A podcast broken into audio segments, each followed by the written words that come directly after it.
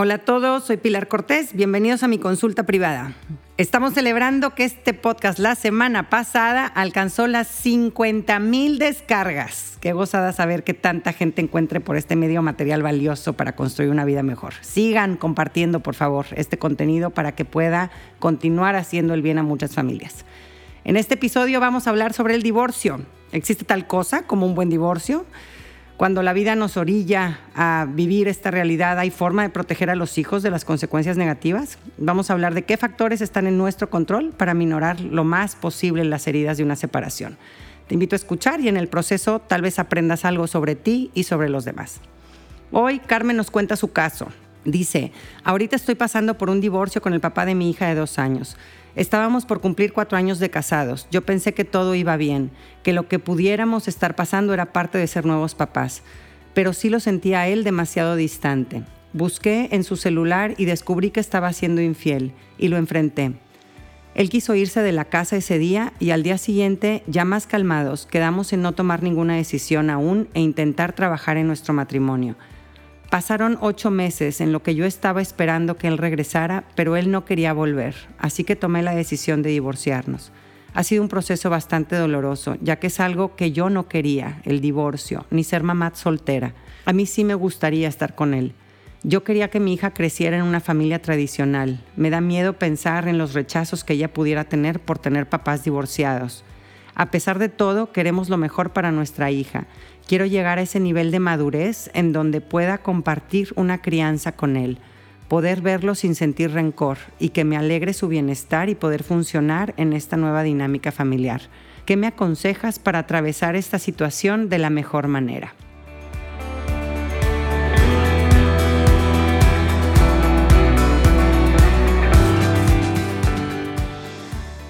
Muchas gracias Carmen por compartirnos este momento tan doloroso que estás pasando. Siento mucho que estés teniendo que renunciar a un sueño tan bonito como el de tener una familia unida y entiendo los miedos y las inseguridades que esta situación pues inesperada te está despertando, ¿no?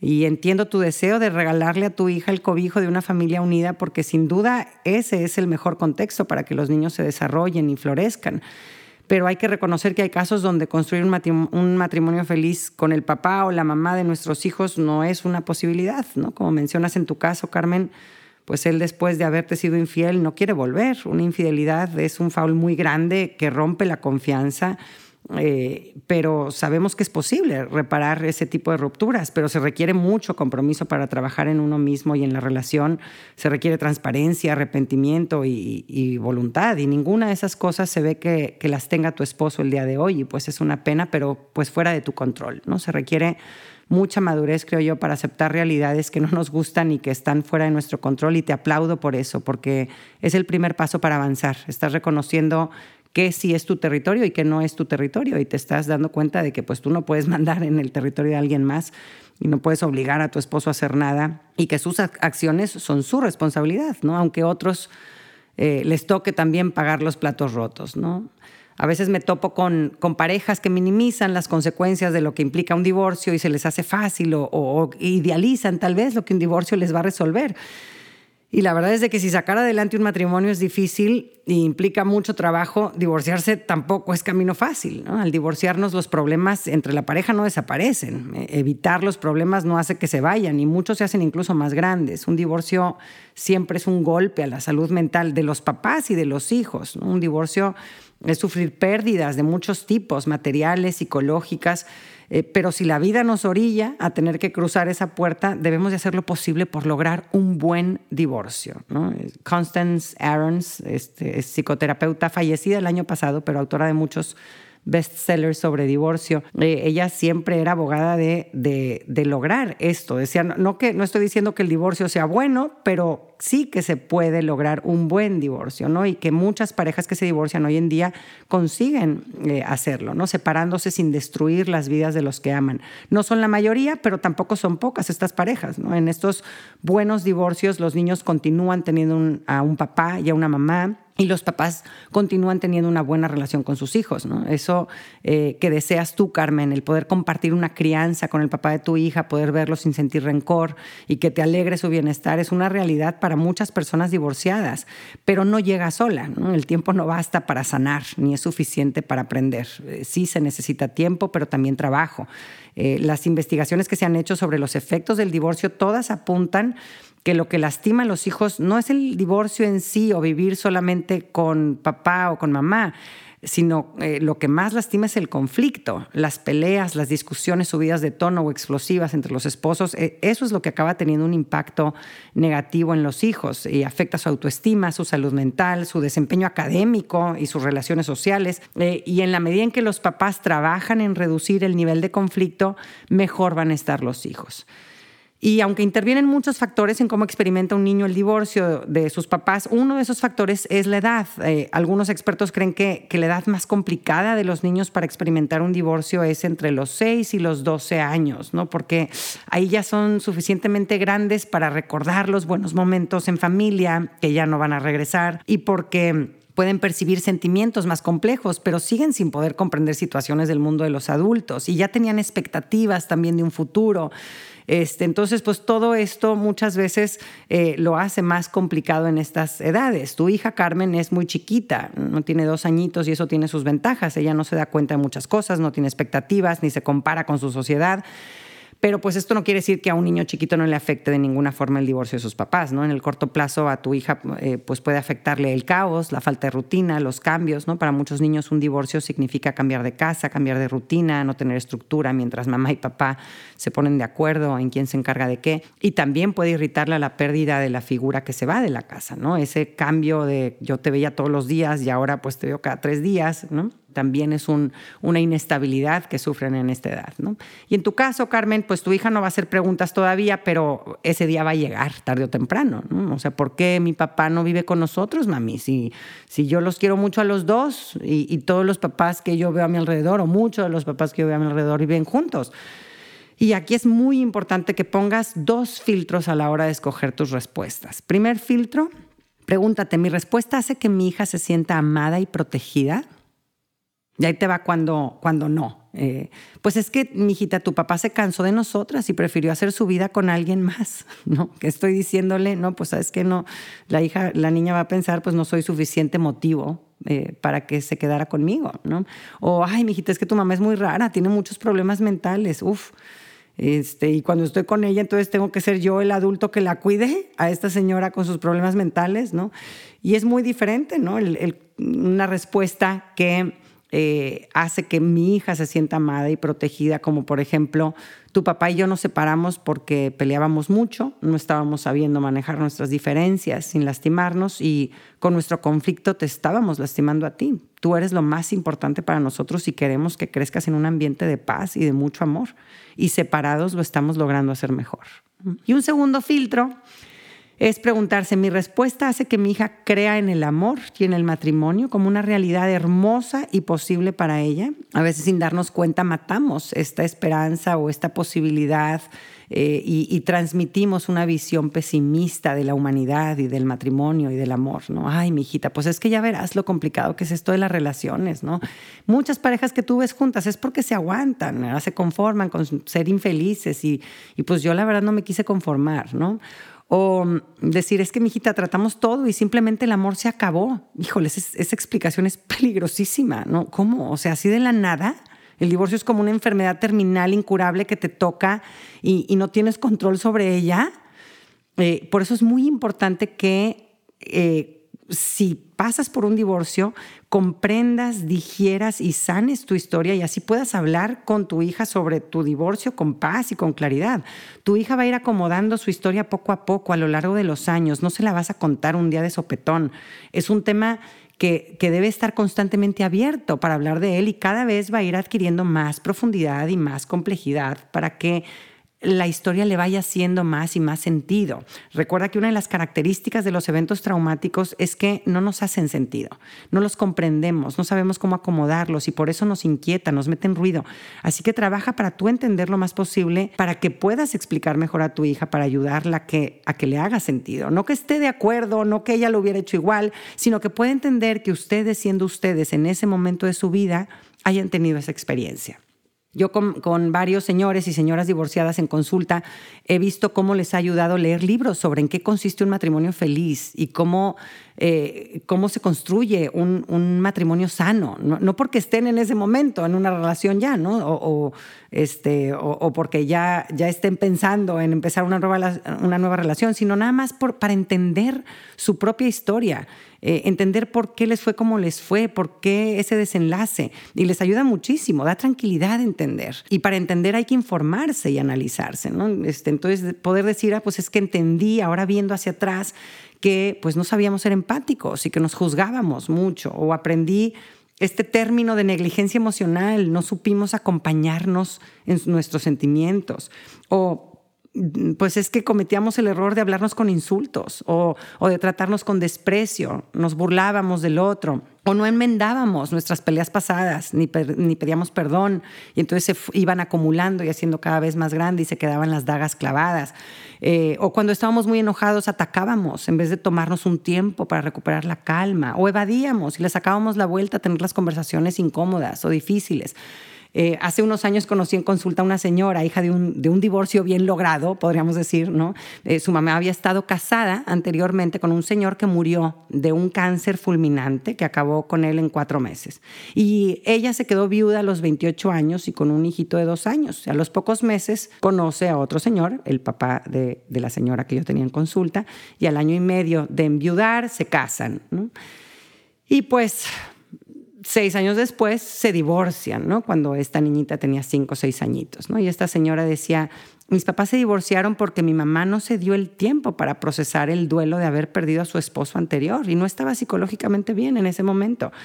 Y, esto se lo explicó su propia mamá, ¿no? Este, eso, ella le ayudó a acomodar estas piezas, ¿no? Es que yo no pude sacar adelante mi matrimonio en ese momento, no estaba emocionalmente lista, ¿no? Y, esta señora ahora eh, lo decía sin buscar culpables o, lamentando hechos pasados, simplemente explicando en forma fluida, pero a la vez profunda, coherente y ordenada, una situación que es clave en su historia y que, necesita acomodarla. Eh, ella creció con papás divorciados, ¿no? Y necesita eh, entender por qué se dio eso, ¿no? Sin duda fueron experiencias dolorosas, pero en cómo lo manejaron sus papás y cómo con el tiempo ella, con la ayuda de su mamá, pudo ir armando las piezas de la historia de sus papás de una forma que le hacía sentido jamás tuvo secuelas psicológicas graves ni una visión pesimista de la humanidad o del amor, ¿no? En ese entonces ya llevaba 10, 11 años felizmente casada, con cuatro hijos divinos y, todos llevando una dinámica familiar muy sana, ¿no? Entonces, estas, existen estas historias de, éxito en donde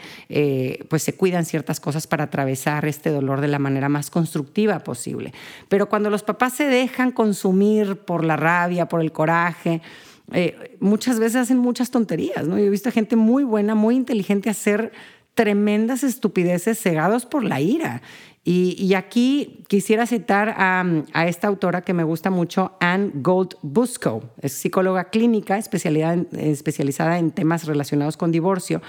Y, este, y, basándome en, eh, eh, en sus investigaciones, vamos a repasar lo que ella indica que son los típicos errores que cometen los papás al divorciarse y por los que acaban lastimándose ellos y sus hijos.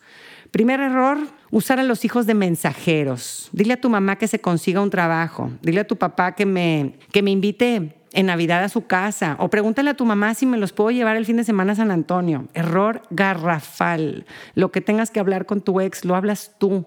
Ya verás si por mensaje de texto o de qué forma para reducir lo más posible el conflicto, pero sin involucrar a los hijos. Cuando usamos a los hijos de mensajeros, les estamos dando un rol que no les corresponde y los confunde emocionalmente, ¿no? Los embarramos en nuestro drama y les damos un papel en nuestra telenovela. Not fair. Siguiente error, usar al hijo de confidente, paño de lágrimas, apoyo moral. Yo te voy a contar lo terrible que ha sido para mí aguantar las majaderías de tu papá. O traigo ahorita una depresión muy fuerte, mijito, porque me despidieron de mi trabajo y qué bueno que te tengo a ti, tú eres mi sostén, ¿no? Este, un señor me contaba de lo doloroso que fue para él cuando se separaron sus papás y que después, by the way, se volvieron a juntar, pero en ese inter dice es que para mí fue súper traumático ese, eh, es, esa etapa porque mi mamá se venía a mi cama en las noches a llorar conmigo abrazándome hasta que se quedaba dormida. Y, y con eso invertimos el orden sano de papá es el adulto que apoya al hijo y ahora el hijo es quien tiene que cuidar y procurar al adulto, ¿no? Cosas como, eh, ahora tú eres el hombre de la casa, les ponen una carga asfixiante encima que no les corresponde y en una etapa donde ellos todavía necesitan de la protección y del sostén de un papá y de una mamá. Siguiente error, ignorar el proceso emocional del hijo por estar centrado en el propio. En un divorcio todos los miembros de la familia están sufriendo una pérdida, con la diferencia de que unos son más vulnerables y todavía dependientes emocionalmente. Los adultos tenemos la responsabilidad de cuidarnos a nosotros mismos física y mentalmente para poder estar ahí para nuestros hijos que todavía no saben procurarse solos y que dependen emocionalmente de nosotros. Siguiente error, hacer bandos y reclutar aliados. Eh, para ti puede ser que te divorciaste de tu pareja, pero tu hijo no se divorció de nadie. Eh, si para ti ya hay equipos, para tu hijo no. Él, él, no tiene que escoger, él sigue siendo de los dos, sigue necesitando a los dos, ¿no? Esto de somos team mom, yo necesito que me apoyes, eh, porque tu papá no entiende de esto y ya no le importamos, ¿no? O, o por qué le hiciste dibujos a mamá y a mí no, si yo soy el que ha estado ahí para ti siempre, ¿no? Este, esta parte de, de creer que existen bandos, los hijos no lo ven así, a menos de que los papás se lo expliquen expliquen así.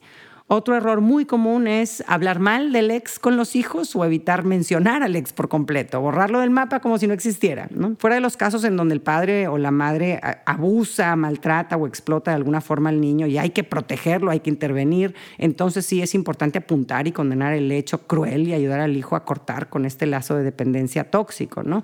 Este, pero en la mayoría de los casos que no hay estos extremos, es importante que los niños perciban un respeto y un trato digno entre los papás, porque él los lleva los dos entretejidos en su corazón y el rechazo o las críticas entre ellos las siente como rechazo y críticas hacia sí mismo.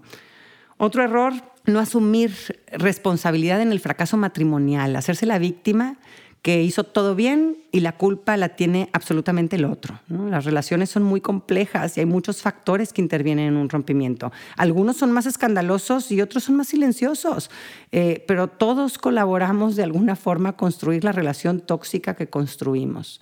Siguiente error, interrogar a los hijos sobre lo que sucede en la otra casa, usarlos de espías.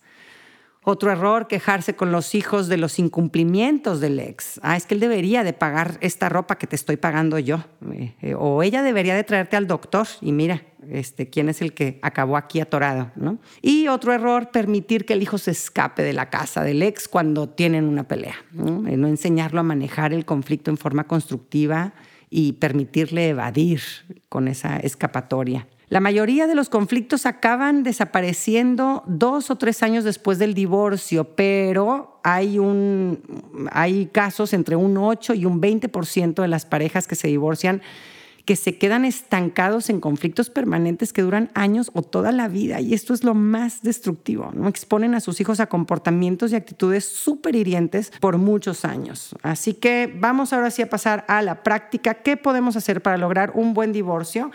aunque sea doloroso, que podamos llevarlo a cabo protegiendo lo mejor posible nuestra salud mental y la de nuestros hijos. Y primero voy a empezar con lo menos romántico, pero que es parte de la cruda realidad.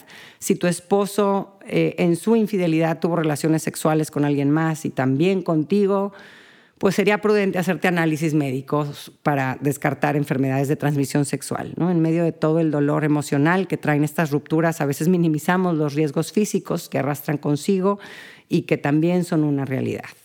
Número dos, enfócate en sanar tú, no en vengarte o en exigir justicia. No, no tenemos energía para todo, así que escoge bien dónde la pones. Ten el valor y la humildad de mirarte a ti mismo. Cuando nuestra pareja nos falla en grande, como te fallaron a ti, Carmen, siendo infiel, corremos el peligro de que concluyamos que ellos son los que están mal y nosotros no tenemos nada que aprender, ni que sanar, ni en qué trabajar. No desaproveches esta oportunidad para evolucionar.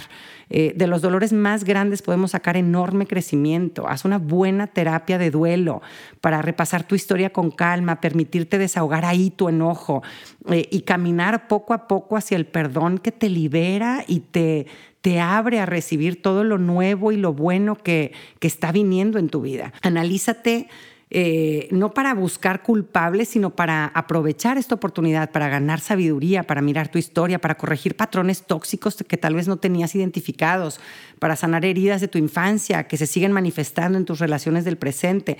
Trabajar en, en tú estar bien. Eh, es importantísimo porque el bienestar de tu hija depende principalmente de ti. Piensa que, que tu trabajo en terapia hoy le va a ahorrar a tu hija muchas horas de terapia en un futuro. Número tres, mantente al margen de abogados y juzgados. En los procesos legales se establece como un marco de referencia de ganadores y perdedores entre la pareja, ¿no? Uno va a ganar y otro va a perder. Y este enfoque está todo mal. Las decisiones se deben de tomar para que ganen los hijos y punto. Y esto no es por lo que se pelean las batallas legales. Se pelea por lo hacemos a mi manera o a la tuya. Y el perdedor va a seguir peleando hasta lograr ganar. Eh, y esta puerta giratoria de los juicios se va a chupar tu dinero como no tienes una idea y no va a bajar los niveles de conflicto, al contrario, y los más lastimados acaban siendo los hijos. Mejor sigan un proceso con mediación y con colaboración, eh, comprométete con tu pareja a manejar sus diferencias y llegar a acuerdos como equipo y con buena voluntad, sacando, eh, eh, siempre buscando ese bien de los hijos por encima de todo, ¿no? Y puede ser de mucha ayuda apoyarse en un tercero, tal vez, para hacer equipo y llegar a acuerdos sobre temas de su hija. Eh, aunque ya no sean pareja, al tener una hija en común, lo ideal es que aprendan a comunicarse y a hacer equipo como autoridad frente a su hija. Cuando los hijos perciben que no están alineados papá y mamá, les abrimos a los hijos la puerta de la manipulación. Número cuatro, Pon atención a tu relación con tu hija y en su bienestar. Como mencioné antes, muchas parejas que están se están separando están inmersas en su dolor y en su pérdida y se miran principalmente a ellos en vez de mirar, escuchar y acompañar a los hijos. Eh, a muchas parejas que están en medio de un divorcio les he recomendado tomar mi taller para padres en este momento y les ha ayudado mucho justo para no desubicarse en dónde está la prioridad en medio de nuestro desmadrito. Y, y también para informarse, porque esto ayuda a que no haya bandos sobre si con los hijos lo hacemos a tu manera o a la mía, sino a la manera que nos dicen los expertos y que le hace más bien a la niña según lo que aprendimos. ¿no? Entonces, cuiden que su hija conserve en la medida de lo posible sus rutinas, sus rituales. Si estaba acostumbrada a que papá le leyera el cuento en las noches, pues lo ideal es que lo siga haciendo. Eh, a los niños chiquitos no les hace bien tenerlos brincando de una casa a otra varias veces a la semana. Necesitan tiempo para agarrar ritmo y orden en una misma casa por un tiempo. Y hagan el compromiso de no pelear frente de los hijos. Número cinco, fomenten la relación personal con papá y con mamá entre cada hijo. Cuando son varios hijos está el problema de que van y vienen como bola y dejan de tener su tiempo exclusivo, íntimo, one on one con papá, one on one con mamá. Y también se puede perder la relación personal si empezamos, por ejemplo, a salir con una nueva pareja y llevamos a esta persona todos nuestros momentos de interacción con los niños. Eh, protejan lo íntimo y sagrado de su relación con cada hijo. Y tú, Carmen, haz todo lo posible para que tu hija tenga una buena relación con su papá. Es el único que tiene. También los papás y las mamás podemos desenamorarnos de los hijos si los vemos poco, si las interacciones son principalmente negativas o, implican siempre conflicto. Poco a poco eh, pueden volverse unos desconocidos nuestros hijos, aunque hayan salido de nuestras entrañas. Eh, haz lo que esté de tu parte para, para fomentar una bonita relación entre tu hija y su papá. Hay chambas que tiene que hacer él definitivamente, pero tú eres un filtro muy importante a través del cual tu hija va a interpretar a su papá. Número seis, rodéate de personas vitamina y sé una persona vitamina. Busca gente sana, con bonitos matrimonios, leales, fieles.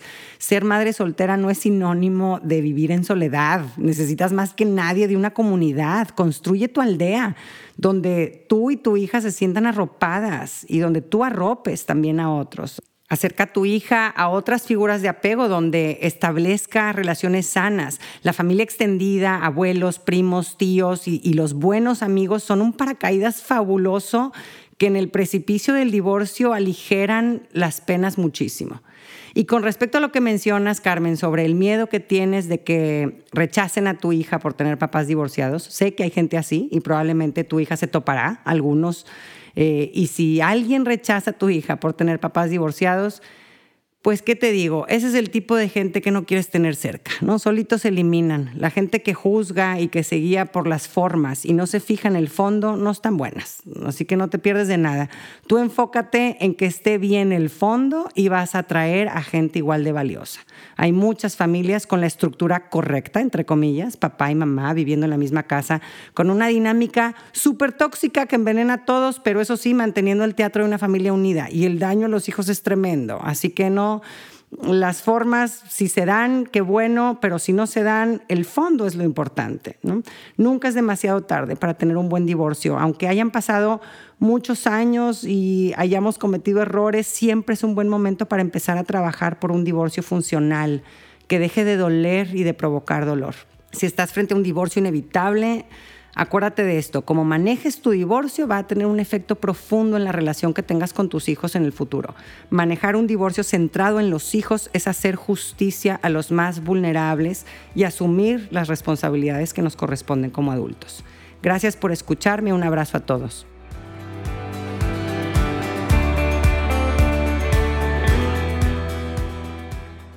Gracias por acompañarme. Ojalá que hayas recibido a través de este podcast, aunque sea un poquito de luz. Si te gustó lo que escuchaste, suscríbete y aliméntate semanalmente con contenido que te ayudará a construir una vida mejor. Si quieres compartir la luz que te llevaste de este tema, puedes enviarnos tus comentarios por mensaje de voz o por escrito al número más 52 8111 930543 o por email en consulta privada arroba luminapilarcortés.com, cortés con S. En mi página puedes accesar a talleres en línea y más material educativo. Encuéntrame en www.luminapilarcortés.com.